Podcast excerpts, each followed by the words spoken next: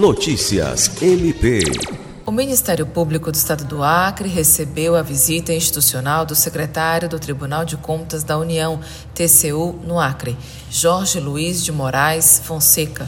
O secretário foi recebido pelo Procurador-Geral de Justiça, Danilo Lovisaro do Nascimento, e demais integrantes da Comissão para Análise do Relatório de Diagnóstico do Sistema e Prevenção do Programa Nacional de Prevenção à Corrupção.